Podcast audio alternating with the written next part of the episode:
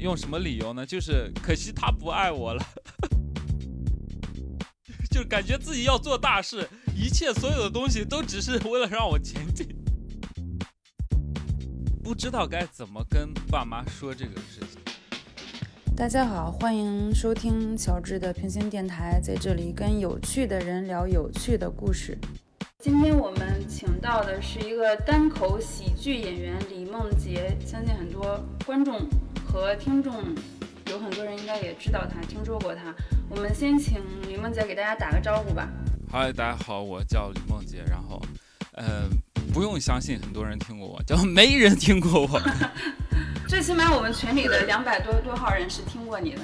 啊啊，对对对对。我们请梦洁继续来。介绍一下自己的这个俱乐部和他的单口喜剧生涯，好不好？艺术生涯，艺术生涯，哦，整的很好像是对谈一。是这样的，我我是一名单口喜剧演员，然后我平时大概在杭州啦、上海啦做做单口喜剧的演出，就是也就是脱口秀的演出。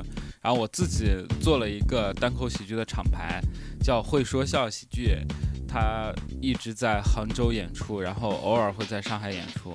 大概就是一个这么样的情况，然后从接触开始，我大概应该是一七年五月份第一次看线下，然后在这之前的几个月有小小的接触过单口喜剧，更多的是在呃看一些综艺了，看一些单口喜剧的视频片段了，这些大概是这样。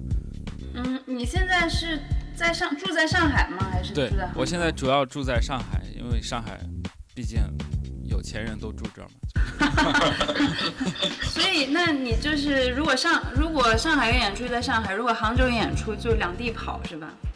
对，就是看我能卖多少票，就是哪哪哪边赚的多就去哪边。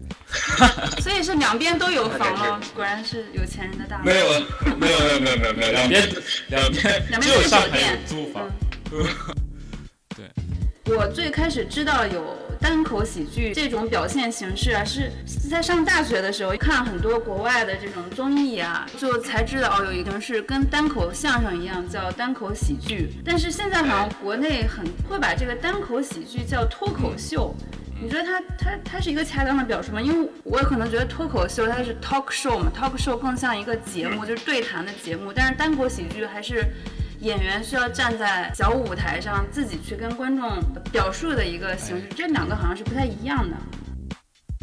这两个确实是不太一样，但是，呃，它其实是这么一个情况，呃，在国外叫 stand up comedy，对，如果直译过来，其实就是叫什么站立喜剧这种。我们有翻译把它翻为翻译为单口喜剧，它其实也是更贴近于单口相声，就是让大家也稍微知道一下，就是。他这样翻译起来会让国内的观众或者新知道的人有点熟悉的感觉。Talk show 是也是一个比较有名的翻译，但是我忘记他是谁了。他把 talk show 翻译成脱口秀，这其实我们听起来是更更合理的，更有更好听的。但是呢，就是因为脱口秀在中国先火起来，就是在。像脱口秀大会这个节目火之前，有有一档节目叫《今晚八零后脱口秀》，他们当时起名为脱口秀，已经给大家普及了很大一批观众了。而且脱口秀这三个字听起来也比较好听一点，正好王自健在那个节目里也在讲段子，所以对上海的观众，对效果文化来说，他翻译成脱口秀其实是对他来说更好的。就是在上海已经有一定的基础了。国外的 talk show 更多指的是一个，就像我跟你一样，就是我们现在在做的事情，就好像一个谈话节目，在聊聊天，聊点有趣的东西，大概应该是这样。其实我觉得我们的听众或者我们的朋友也不必纠结于这个怎么叫，重要是你喜欢的东西。你叫你叫我说脱口秀三个字就。比单口喜剧这四个字好听，就是单从好听的角度来说，它好听一点。但我也喜欢把它叫单口喜剧吧，就是尽量可以区分一下。我们这个节目后面如果提到单口喜剧或者脱口秀的话，我我们就统一用脱口秀，好不好？这样也便于大家理解。可以，可以，可以，没问题。之前在北京、上海都会经常看一些演出，我可能听到很多喜剧演员说的比较多的一个话题就是。一开始做的时候，尤其是家人不是很理解他们在做什么。哦，我明白，就是就是不知道该怎么跟爸妈说这个事情。对，就自己在做的是什么，尤其是有的演员可能还是兼职，就是出于兴趣爱好在做脱口秀。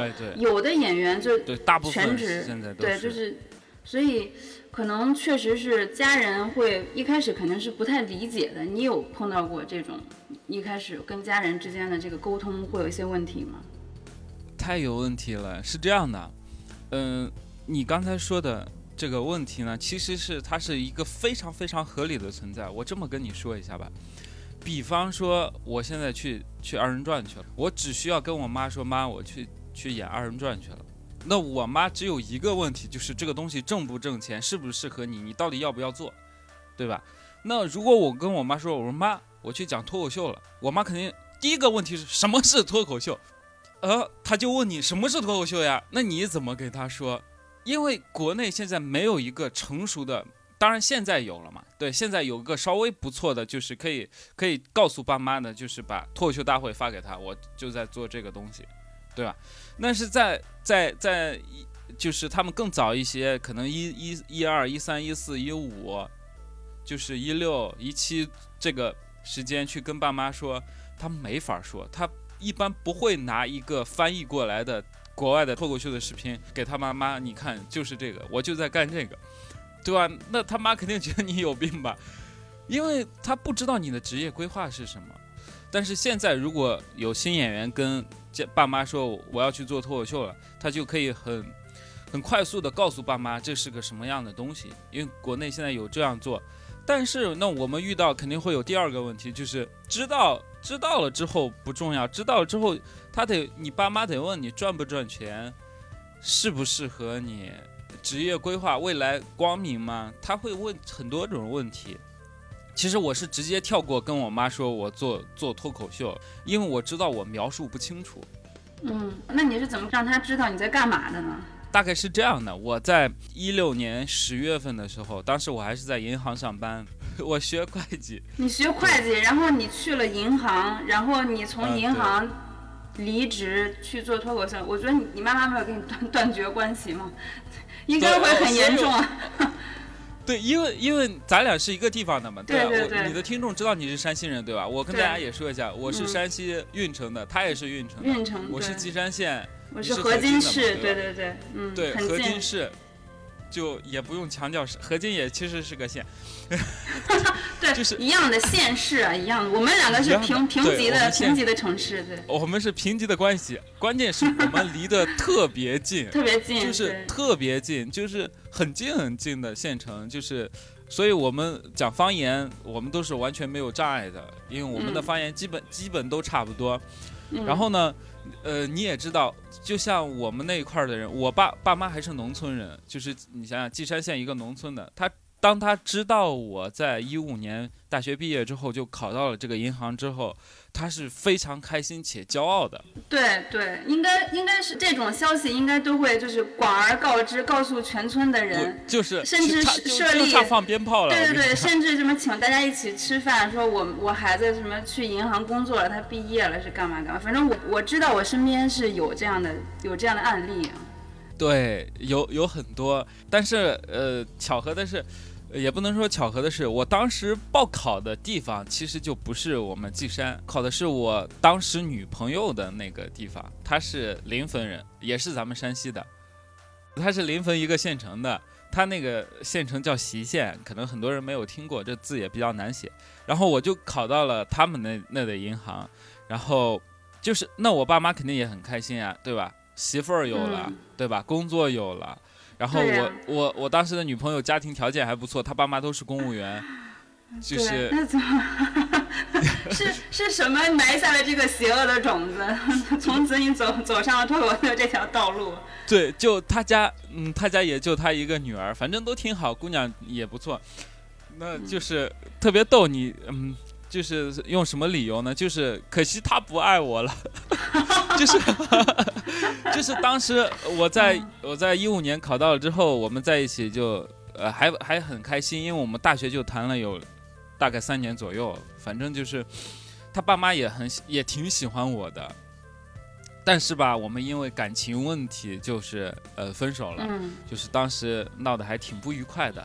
所以在一六嗯年十月份的时候，当时就发生了不愉快的事情。不愉快的事情之后，嗯、我我就心我就很难过，因为我是一个不能说比较有想法的人，我是一个我是一个想的很多的人。当时我就在很难过呀，我当时的想法是我为了你到的那个地方，然后其实当时选择去那里的时候，就是对两个人都已经有规划了，呃对？有明确的规划，嗯就是如果考上之后，那完全就可以结婚了呀，就嗯，就是你嗯都已经有工作，啥你这辈子可能就那样了呀，对吧？我当时想的很多，我说我也不想待在那个地方了，因为你知道，呃，很多人没有在体制内工作过，体制内的工作，我我不能说偏见吧，反正我在的地方就是，它有一些温暖，有一些好的地方，但是更多的就是死板。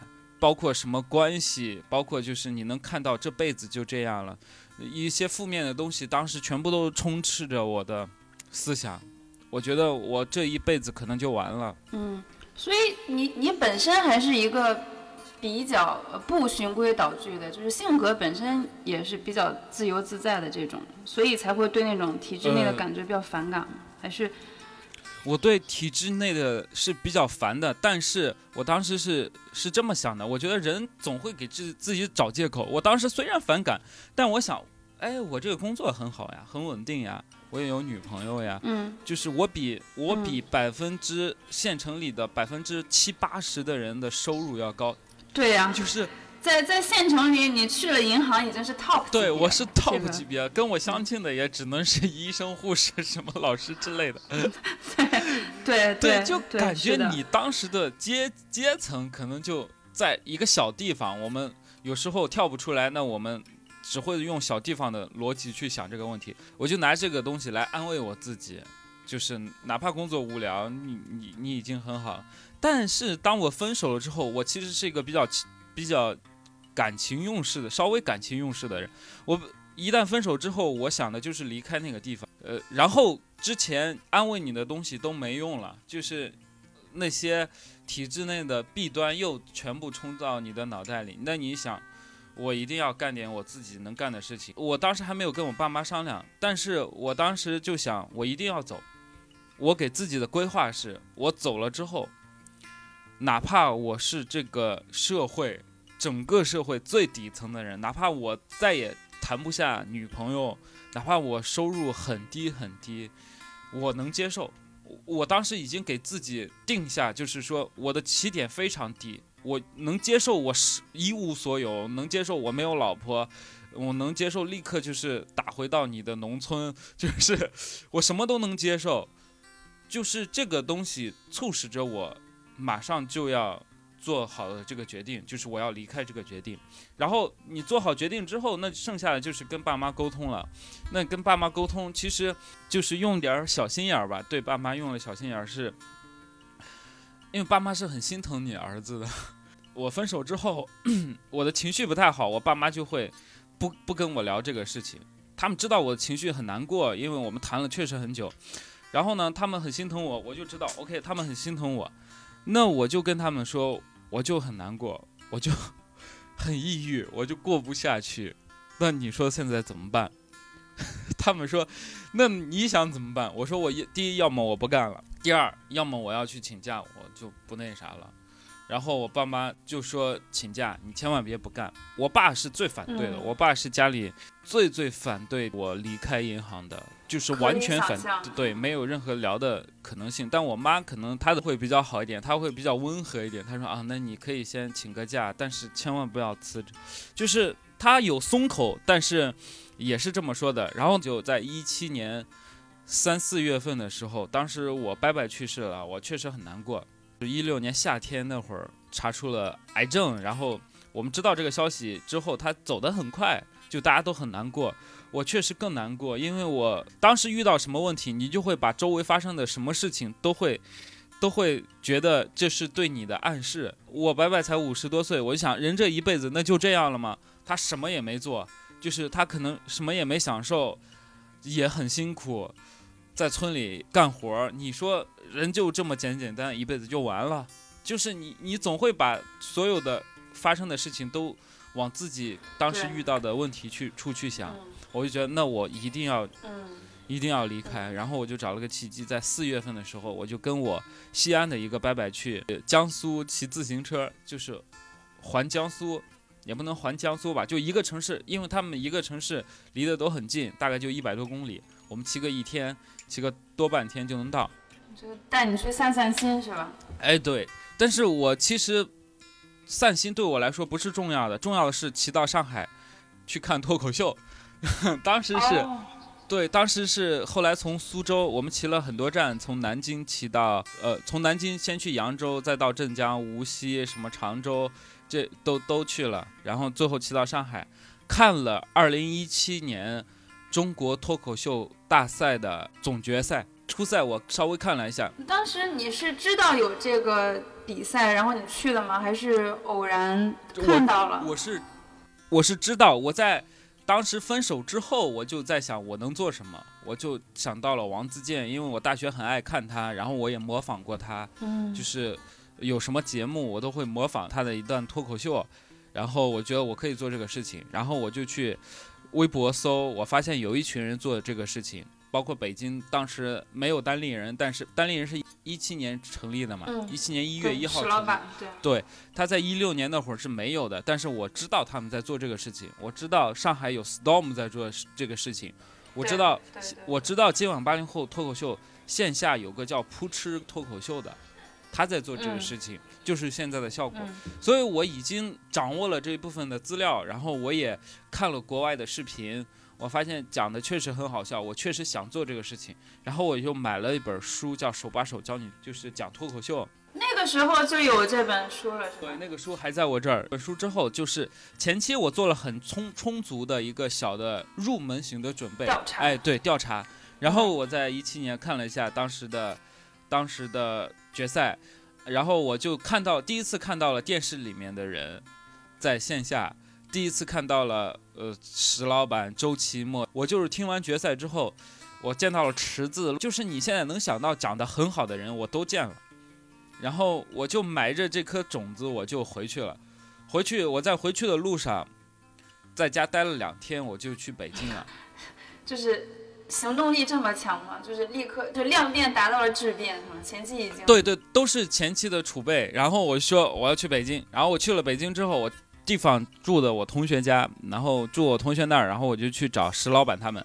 我一见他们就我说我是山西来啊，他说啊你是那个李梦洁，因为我之前的储备是我在群里跟他们聊天啦，去去支持他们的播客啦，就是我是一个比较活跃的，是是他们知道我是一个想讲脱口秀的，然后大概这就是我从接触到为什么做这个的一一个过程吧。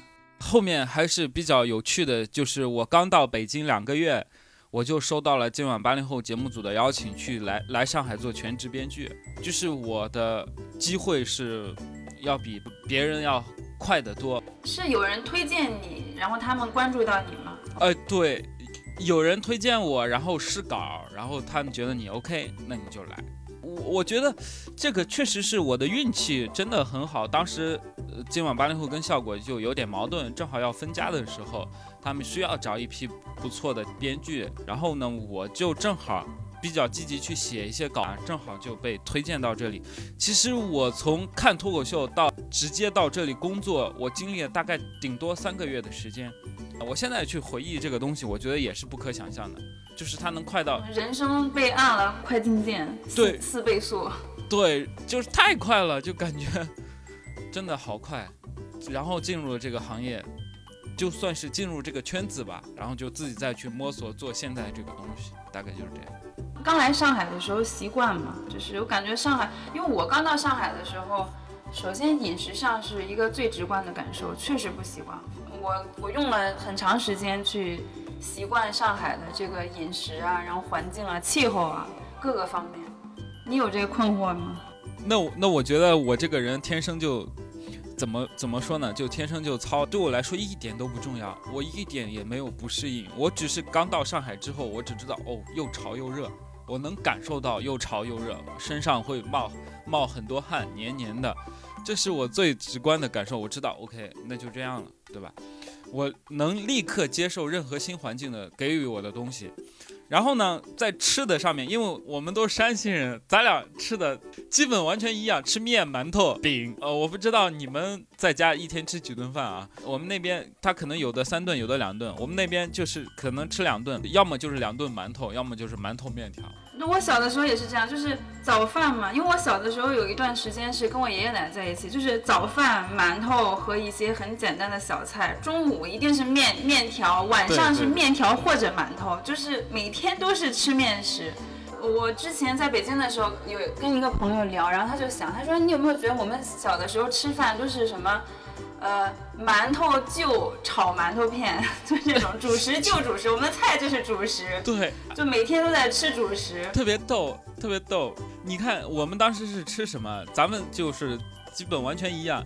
我们山西人在外面遇到，他会问你，哎，你们山西有什么特色菜呀？就是他这么一说，我们没你我你真的去想了，我操，我们山西有什么特色菜呀？什么菜是是我们属于我们自己的，对吧？对，我们发现没有，我们只有并没有，我们只有一个面，然后你就会很难过啊。我们只有一个面，当然这个难过也不是真的难过了。你你爱吃这些馒头面条吗？小时候一直一直吃这个，就是已经形成一个味觉记忆了嘛。我是。我是很爱吃面，我我之前就现在慢慢的这个习惯都改过来了，因为现在确实也上了岁数了，所以不能吃太多的主食。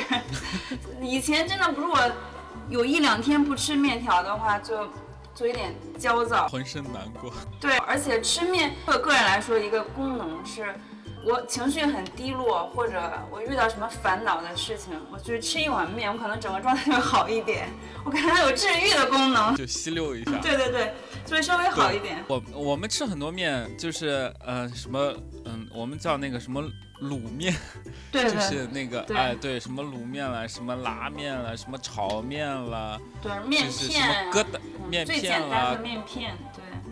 哎，对对，有很多，就是，然后我刚对我我刚到上海的时候，我吃的米饭嘛，这些东西，我觉得完全没问题，我也挺喜欢吃米饭的，就是我不，对我我都能接受。你说面我爱吃吗？我爱吃，馒头我爱吃吗？我也爱吃，米饭我真的是太好养活，所以我觉得我就就适合全国各地跑，我哪里的饮食我都能接受。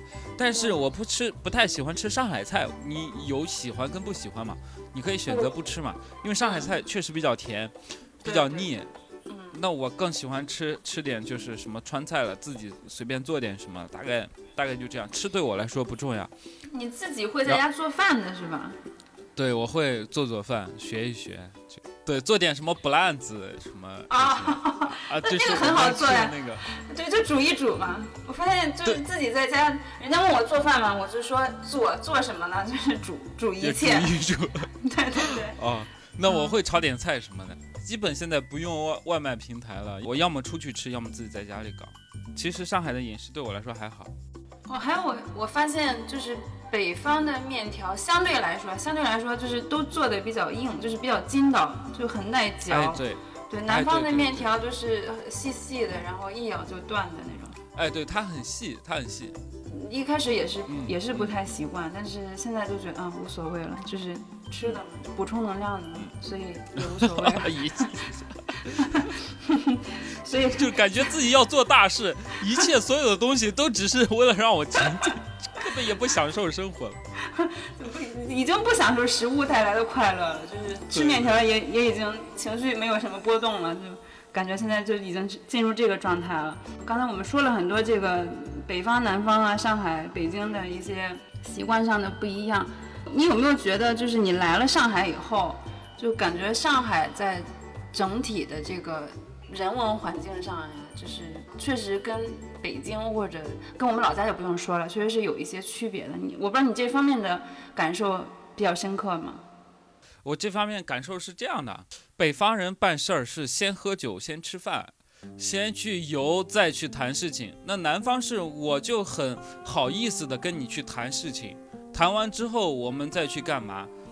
那这更符合我平时平时的我的性格，因为吃饭跟酒局饭局里面的那种客套或者那种就是交杯换盏那种电视电视电影上表达那种快乐或者别人能体会到的东西，我是体会不到的。我酒精过敏，我不太喜欢喝酒。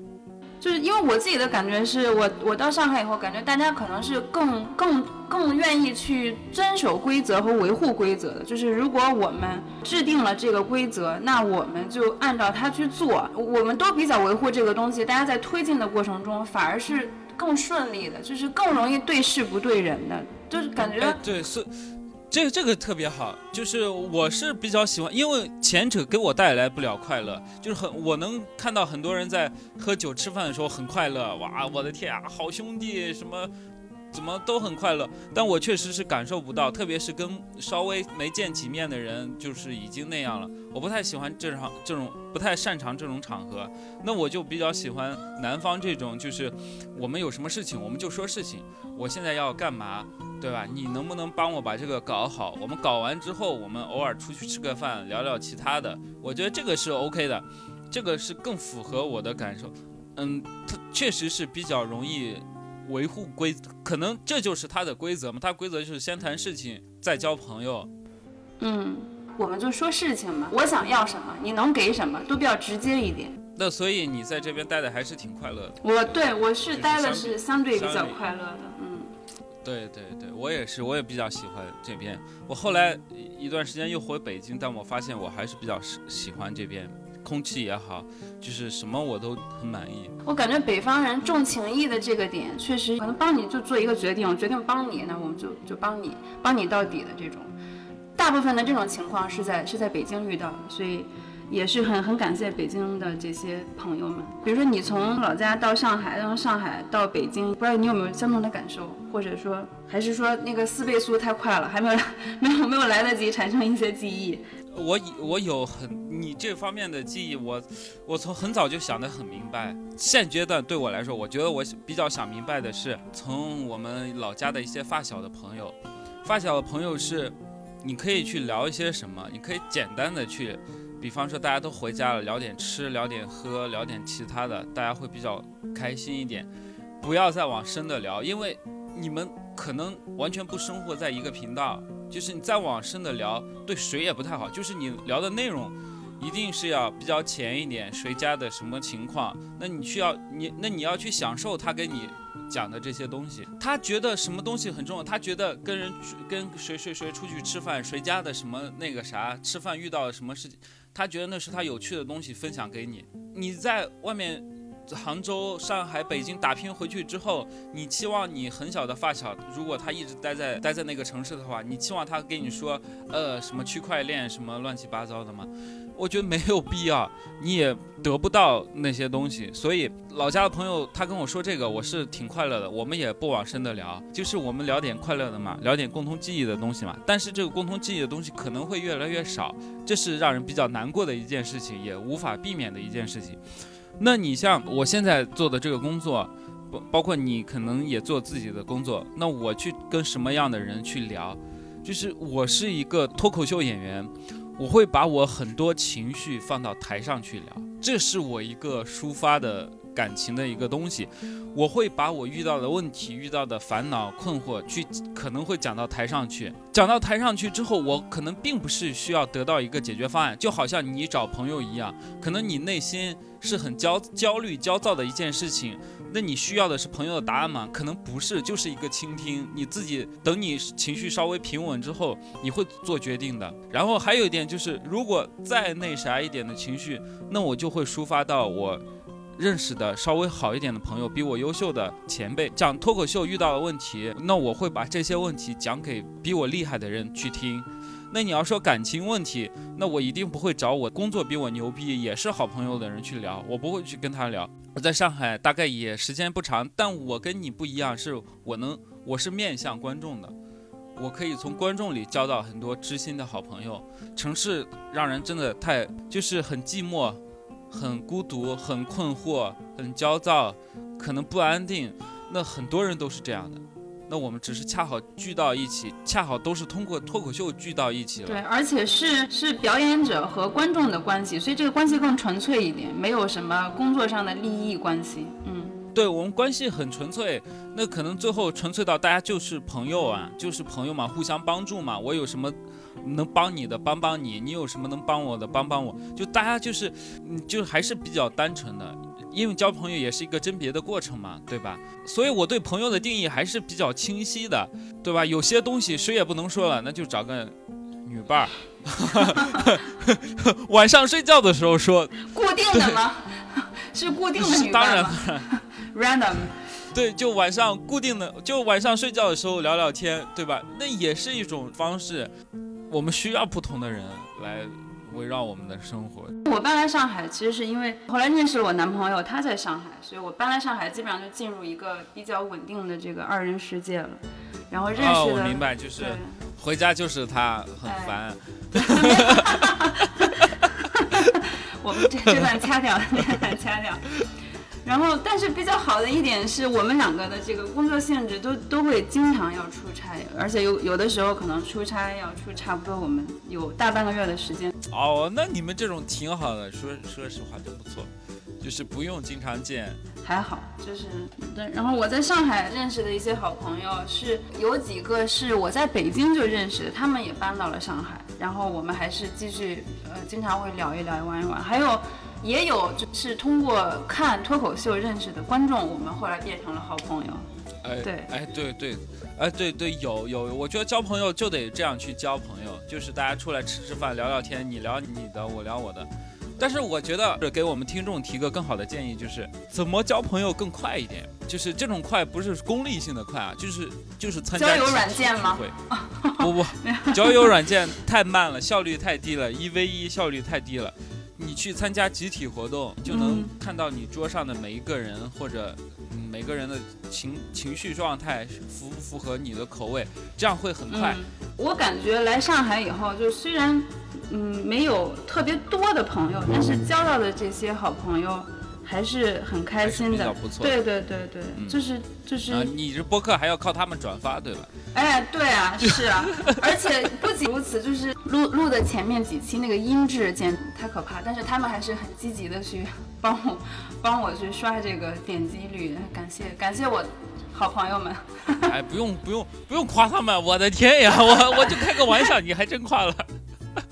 大家就是积极的去转发这个音质很差的这个。播客啊，但我们这一期音质应该会很好，然后应该没问题。嗯，对，因为嗯，我我还有一个一个感受吧，就有的时候跟朋友在一起的时候，因为大家的这个嗯成长的环境或者这个成长的这个背景都是不太一样嘛。我有的朋友是跟我们一样，都是呃就是小县城，然后可能比如说学习好呀，考上了大学呀，有的是因为。呃，就是自己不想在家里去，就是感觉比较封闭，然后自己跑出来自己做一些事情。也有的好朋友，其实就是他本身就是，可能他出生就是在上海，出生就是在北京。有的时候其实聊一些东西，呃，你聊到一些点的时候，他不是很理解你经历的那个事情，为什么你会这样的反应？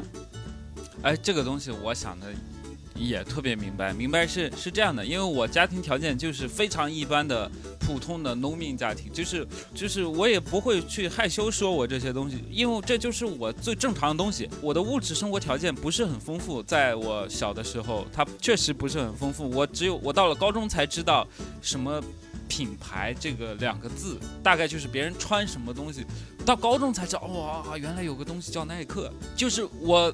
在初中，我看篮球也只是单纯的看篮球，我都不知道去注意这些东西。那我们是，是会一直这样去接收新新的东西。那我本来家庭条件就一般，也正常。那我会怀着。更多好奇的角度去去看这个东西，我不会怀着说，我操，我真的出生好不公平呀。那你偶尔会有这样的想法很正常，大部分人都会有这样的想法。但是你整体的想法应该是你对其他的身处于不同环境下的朋友产生好奇，他们是怎么，他们为什么会这样去消费？可能因为是是是是因为什么什么，他们为什么要去买这个东西？可能因为什么什么什么。那这我是比较想得清楚的。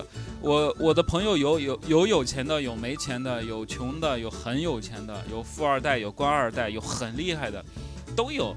但是能是我的朋友的话，肯定我们的想法都一样，就是他不会看不起我。对，但是价值观是一致的。哎，对我们大大部分的价值观是一致的，只是我们现在的生活阶段不一致，不一样。那你今天要去。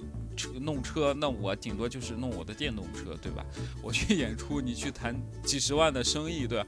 那大家能聚在一起获取的快乐也是一样的，就是大家都需要朋友。我们，所以我给我们的听众，就是包括我的观众，想传达的信息就是，你一定要自信，你不要觉得我是不是，嗯，我好像很卑微，我跟别人交朋友是不是不那啥？不是的，你只要能带给你的朋友，你能带给的东西。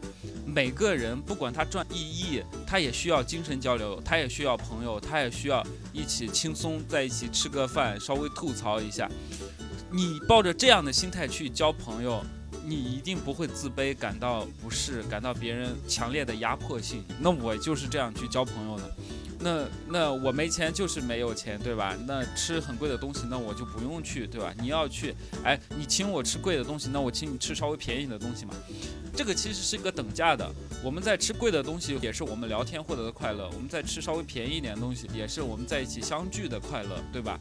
其其实只是说你比我有钱，那你想吃这个，那你请我吃这个；我没钱，我请你吃这个。对，可能就我吃三块钱的面包，你吃八块钱的面包嘛。那这这个面包是没有对跟错，只是大家的选择范围不一样。嗯，对我就是这样的想法，所以我觉得我们交朋友应该要这样，应该要自信。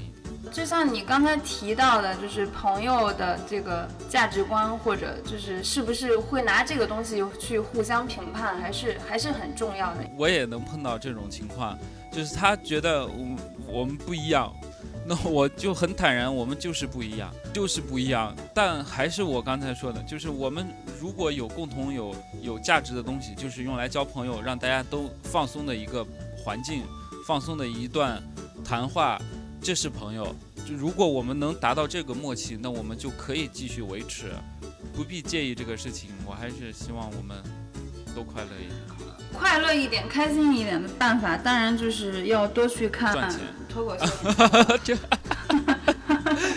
对，赚钱是必然的，钱带带来的快乐当然是当然是肯定的，这是一个肯定的答案。就是就是从一开始刚毕业在北京。自己租那种很破的房子，再后来慢慢的就是买房，有了一些工作经验，嗯，还没会的，但是还没有。上海的房不好买，需要结婚证。然后，对对对，然后嗯，包括到现在整大家的我我自己的我自己的收入啊，然后状态呀，生活的呃质量呀，肯定跟之前都是不太一样，包括心态上也更放松、更自信去做。工作上也得心应手。我想告诉听众的是，一开始的时候大家都会很难，就是每一个人都是这样，嗯，每一个人都会经历这样一个阶段，所以不要放弃，慢慢来吧，一定都会慢慢的越来越好的。对，但我们我觉得我们像现在的阶段，我们记住的更多好的多一点，差的少一点，就是对于我们的过去，我们记得更多的是好的稍微多一点。对，是是是。那我知道你是在前一两个月，你的演出也遇到了一些小问题，被举报了。就是我们这个圈儿是比较乱的，就是就是最近是比较乱的。但是，哎，这个东西就是我想的比较开一点，就是就好像工作遇到了一个困难一样，我会把它当做一个工作遇到的困难，去去想办法去解决它，去处理它，嗯。就是他其实也只是一个，就好像你平时谈客户谈出谈谈遇到一个不太好谈的客户，然后给你造成了困扰，给你损失了一些东西。那我现在跟你们遇到的情况是一样的，就是遇到了一些工作上的困难，然后嗯比较难处理，想办法去处理，大概就是一个这样的阶段嘛。不想去感情用事，去去埋怨这个圈子，埋怨某个人，我就把它当做工作困难来对应对吧。虽然可能解决比较困难，慢慢慢解决。你当时碰到的是举报，对不对？因为我现在对举报这两个字很敏感，就感觉举报就是赋予了任何一个人、每一个人一个就是感受权利的一个机会嘛。就对，这也让我很有困扰，就是这就好像比武嘛。对吧？比武有人用下三滥的手段，对吧？他获取胜利。而我说的举报不是说，呃，我发现他做了一个坏事，他要杀人放火了，他贪污了，这种这种举报是一个是一个正常机制的举报。那目前的这种举报就是说，我看这个东西不顺眼，我我要找一个更有权威的，就是更有权力的一个一一一个一个机构或者什么样，你为我做主啊，就是。我我告诉你，你要把我这个诉求帮我实现，但是变成了变成了这样一种性质，我觉得这个是不太对的，这个是感觉就是在消除异己。哎，对对对，我们整个这个世界应该是一个多元的、开放的、彩色的，不是黑白的，不是不是只有一个标准的。对，我们是希望这这部分的人更少一点，道德感高的人更多一点，就是那我们可能避免不了这种人。但就希望好的人多一点嘛。那你目前还是还是会有很多演出，对吧？呃，有有有有，我们演出还是比较稍微频繁的。我们在杭州、上海有，上海最近的一场是九月五号，在杭州就是最近因为场地升级，看怎么搞一下，也会本来是每周都会有。就是稍微暂停一下，看一下场地怎么升级一下。我好像还没有看到过你的个人专场，你的专场会会在今年推出吗？还是？哦，会会，我去年就已经有专场，但就是今年再磨一磨嘛，今年再演一演，今年肯定会有的。对。好，那到时候我们可以去去现场带很多朋友一起来，感感受这个脱口秀带来的快乐。我们今天的录制呢就要告一段落了。如果我们后面有更有趣的话题，也欢迎梦姐再回到我们的播客一起来录制。哦，可以，没问题。我还是对比较喜欢聊天的。你你要不要跟我们听众说一声再见？拜拜。啊，那你我哦，就是哦，我先再见。你一会儿是不是还有的聊？还还要聊呀？就没有没有，我后面在想。就我先说再见，然后说啊，他终于走了，妈的，话好多就。没有没有，不好，啊，好，那我们跟大家说再见吧，好，拜拜拜，谢谢你们，拜拜拜拜。